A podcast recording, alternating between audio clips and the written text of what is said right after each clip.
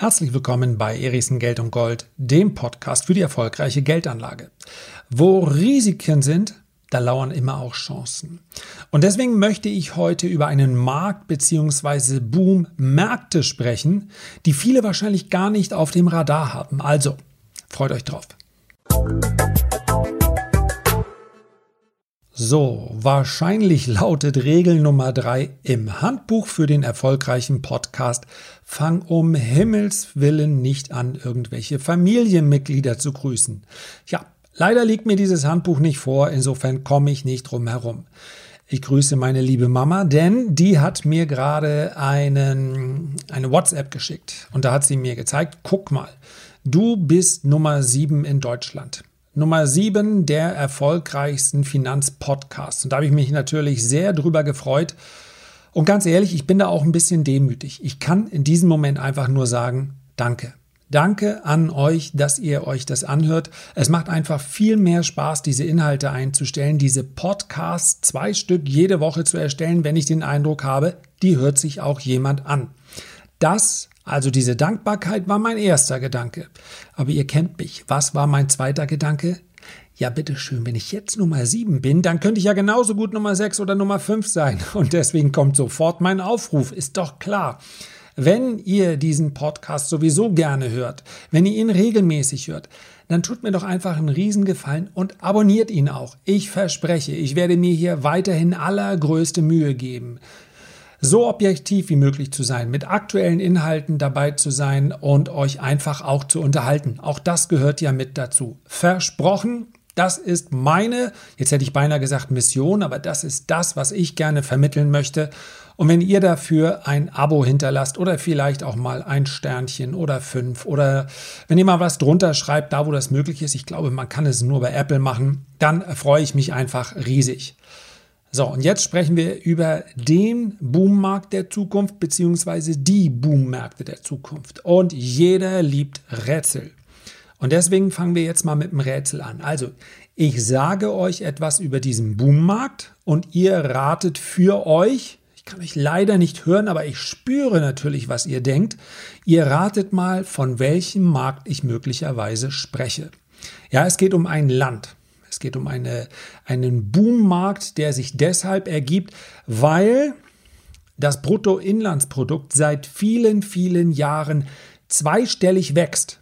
So, und jetzt wissen diejenigen, die sich ein bisschen informieren, schon, damit sind Europa, Japan, die USA sind raus. Also, nein, ich wollte es ja nicht verraten. Jetzt wisst ihr schon mal, wer es nicht ist. Aber es ist immer noch schwierig genug. Also, das Bruttoinlandsprodukt wächst zweistellig seit vielen Jahren. 40 Millionen Einwohner, davon ist rund die Hälfte unter 20 Jahre alt. Also ein sehr, sehr junges Volk. Eine sehr tech-affine Jugend. Und die Aktienkurse in diesem Land entwickeln sich seit vielen, vielen Jahren sehr, sehr positiv. Was könnte das sein? Das klingt alles nach Chance. Und deswegen na, das Ganze soll hier keine Empfehlung werden. Möchte ich jetzt auch gleich die Risiken ein, einstellen und darauf hindeuten, vielleicht wird es dann klarer, wo die Problematik liegt, hier an diesem Boommarkt teilzunehmen. Von 100 Unternehmen, die derzeit dort an der Börse gelistet sind, ja, 10 bis 15, je nachdem, welche Kriterien man anlegen würde, sind in etwa investierbar. Die anderen 90, 85 Unternehmen kann man einfach nicht machen. Dann sprechen wir über einen Gesamtmarkt, der rund 9 Milliarden Dollar groß ist. Also alle Unternehmen zusammen.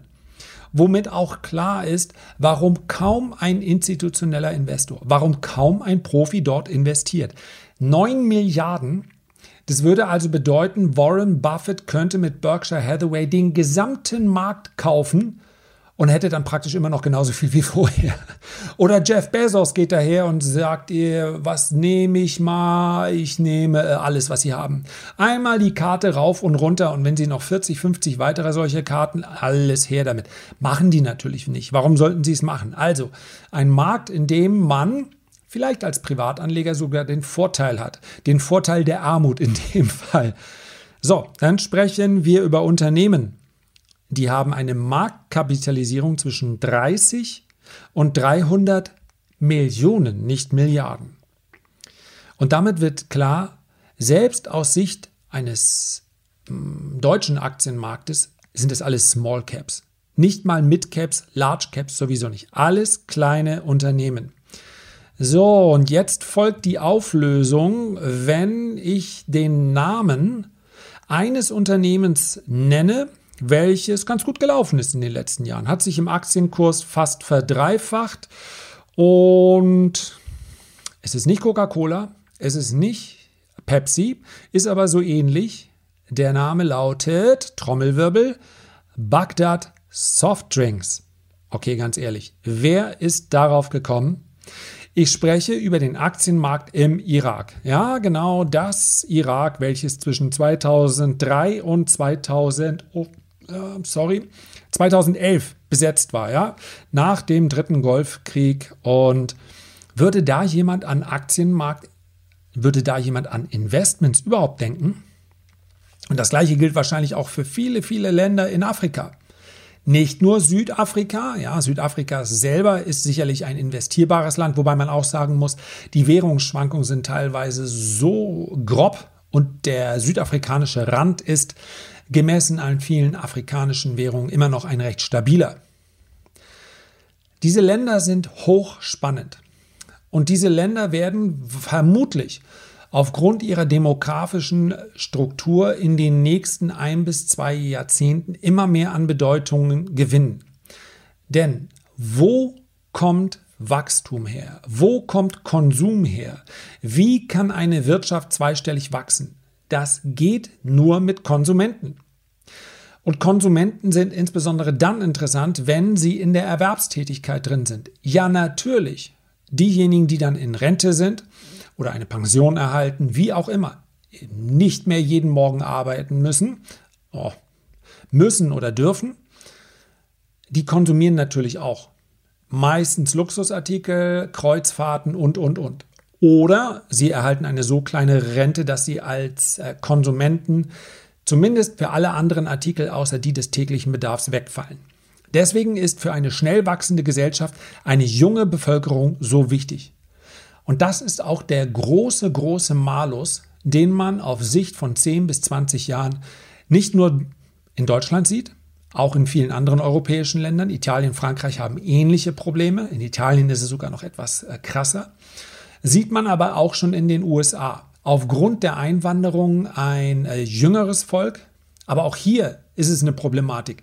Und deswegen stelle ich mal an dieser Stelle die etwas, ich weiß, derzeit sehr provokative These in den Raum, auch wenn euch ganz viele etwas anderes erzählen und auch selbst wenn eine unkontrollierte Migration sicherlich nicht das Ziel ist und insbesondere eine Migration ohne irgendwelche Voraussetzungen. Wobei ich an dieser Stelle auch sage, wer aus einem Kriegsgebiet flüchtet, der muss das auch dürfen. Ja, aber wir haben natürlich auch den Begriff der Wirtschaftsflüchtlinge. Nur, es wird keine zehn Jahre mehr dauern. Dann werden wir vielleicht junge Inder, vielleicht junge Indonesier, vielleicht junge Chinesen dazu aufrufen und mit verschiedensten Programmen dazu animieren, zu uns zu kommen. Weil diese Arbeitnehmer hier bei uns fehlen. Das sagt heute so plakativ keiner, weil man damit vermutlich auch keine Wahl gewinnt. Aber Demografie hat ja den ganz großen Nachteil, dass ich sie im Nachhinein nicht korrigieren kann. Ich kann die geburtenschwachen Jahrgänge, die in den letzten zehn Jahren fast durchgehend zu sehen waren, die kann ich nicht mehr aufholen. Diese zehn Jahre, man muss sich das so vorstellen, die sind nicht mehr korrigierbar. Du kannst ja nicht jemanden zur Welt bringen und er steht dann sofort als Arbeitskraft zur Verfügung. Das heißt, selbst wenn wir in eine kinderfreundlichere Politik reinkommen, in eine kinderfreundliche äh, Familienpolitik, einige Schritte werden schon gemacht, aber wir sind noch nicht ganz so weit. Hat sich deutlich verbessert, keine Frage. Ja? Es ist heute besser und einfacher, ein Kind zu bekommen und dennoch bleiben beide in ihrem Job als vor 10 oder 15 Jahren. Es werden Schritte gegangen. Aber das reicht vermutlich noch nicht. Und wir haben, wie gesagt, auch 10, 15 Jahre da ist der Jahrgang einfach zu schwach. Die werden uns fehlen. Ist ein anderes Thema. Eine junge Bevölkerung ist die Grundlage für zweistellige Wachstumsraten. Die braucht man ja eventuell in einem Industrieland auch gar nicht. Eine Wirtschaft, die um 2, 3, 4 Prozent wächst, ist ja völlig in Ordnung. Aber wir sprechen hier ja von Boommärkten, um mal den Gedanken wieder zusammenzuführen. Und Boommärkte haben meist eine sehr junge Bevölkerung. Und jetzt kommt natürlich die Frage, okay, wie wäre denn das, wenn ich im Irak oder auch in verschiedenen Ländern in Afrika direkt investieren möchte. Geht das überhaupt? Das geht derzeit nicht wirklich, beziehungsweise macht aus meiner Sicht nur dann Sinn als Beimischung, wenn man über ein Aktienportfolio jenseits der 100 Millionen spricht. Warum? Weil ich dann natürlich auch den Aufwand betreiben kann. Ja, wenn ich zu einer Bank hingehe und sage, hier, diese 5 Millionen möchte ich gerne Kontoeröffnung dort vor Ort und, und, und, eventuell auch Absicherungsgeschäfte mit der Währung, das alles macht keinen Sinn. Das ist zu aufwendig. Es gibt, und das ist vielleicht die, die Frage, die sich sofort anstellt, es gibt derzeit keinen ETF, mit dem ich auf die Entwicklung des Aktienmarktes im Irak oder in Eritrea oder in Äthiopien spekulieren kann. Es gibt durchaus einzelne Aktienfonds mit einem Schwerpunkt, zum Beispiel im Nahe Osten. Aber diese Fonds sind, und das ist auch nachvollziehbar, relativ teuer. Denn es ist wirklich relativ aufwendig, die Unternehmen dort vor Ort zu analysieren. Und es ist vor allen Dingen schwierig, das Geld so zu investieren. Ja, wenn dieser Fonds wachsen würde, dann kommt er ja sehr, sehr schnell in einen Bereich, wo dann allein die Nachfrage dieses einen Fonds oder dieser weniger Fonds dazu führen würden, dass dann die Aktienkurse steigen. So ist es natürlich nicht gedacht. Also kürzen wir das ab. Derzeit würde ich auch nicht raten, allein schon aufgrund der Währungsschwankungen direkt in den Irak zu investieren. Oder eben in andere Länder, die sich in etwa auf diesem Stadium befinden, in diesem Stadium. Selbst Türkei ist ja derzeit sehr, sehr schwer investierbar. Man verliert praktisch alles, was man gewinnt, wieder über Währungsverluste. Auch die Türkei hat im Übrigen, kann mal ein sehr, sehr interessanter Markt werden, weil die Türkei eine sehr, sehr junge Bevölkerung hat.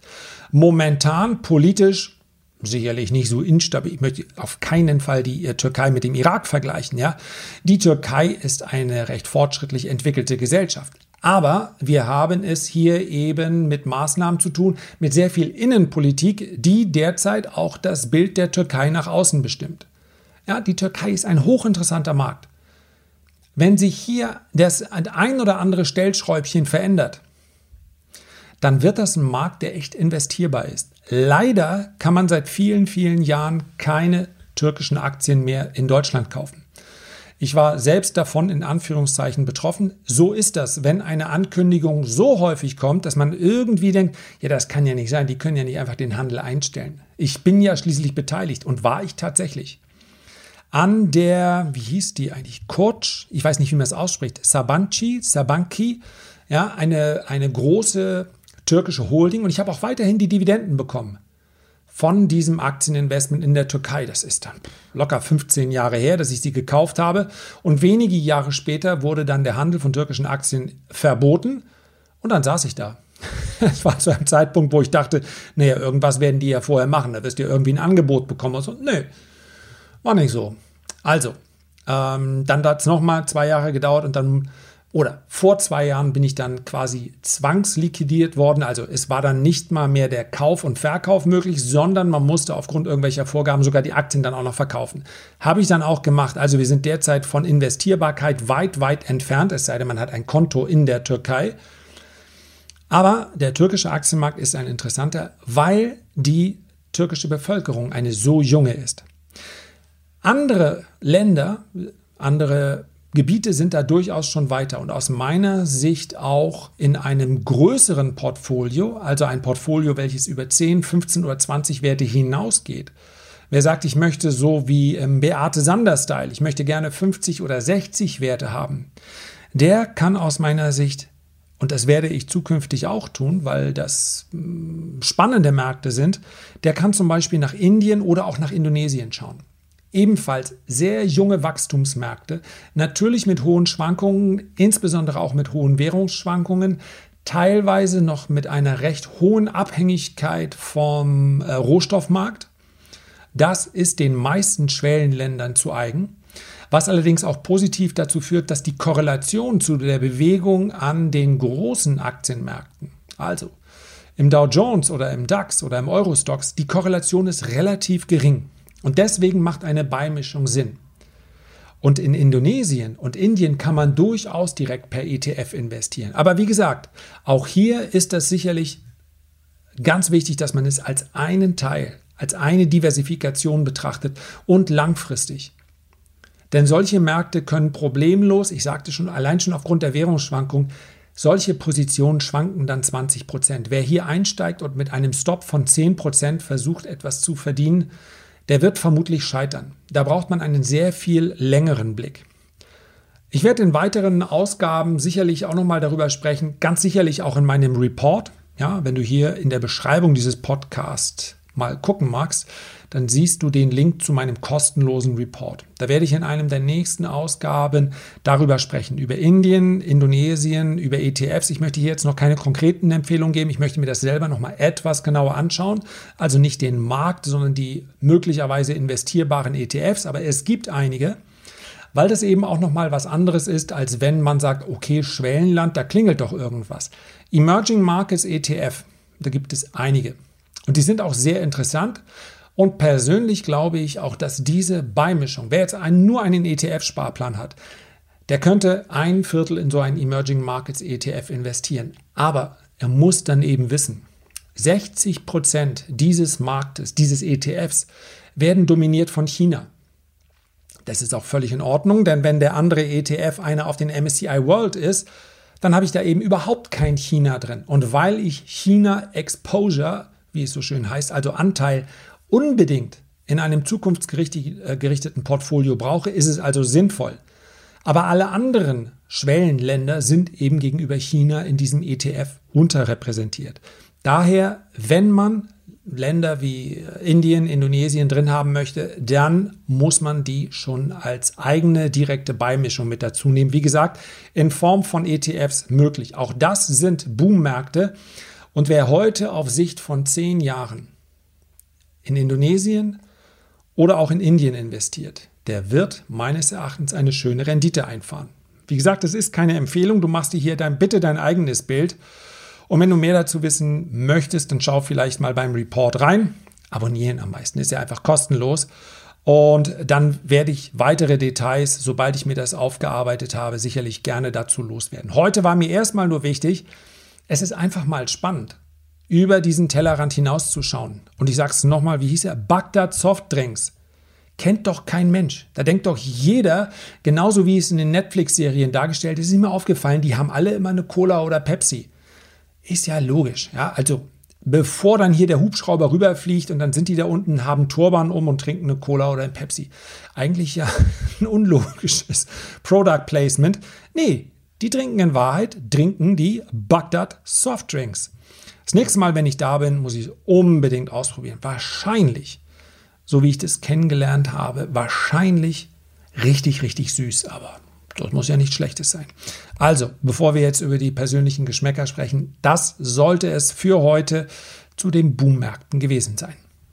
Herzlichen Dank für deine Aufmerksamkeit. Ich freue mich, wenn du auch beim nächsten Mal wieder mit dabei bist und wünsche dir bis dahin eine tolle Zeit. Dein Lars.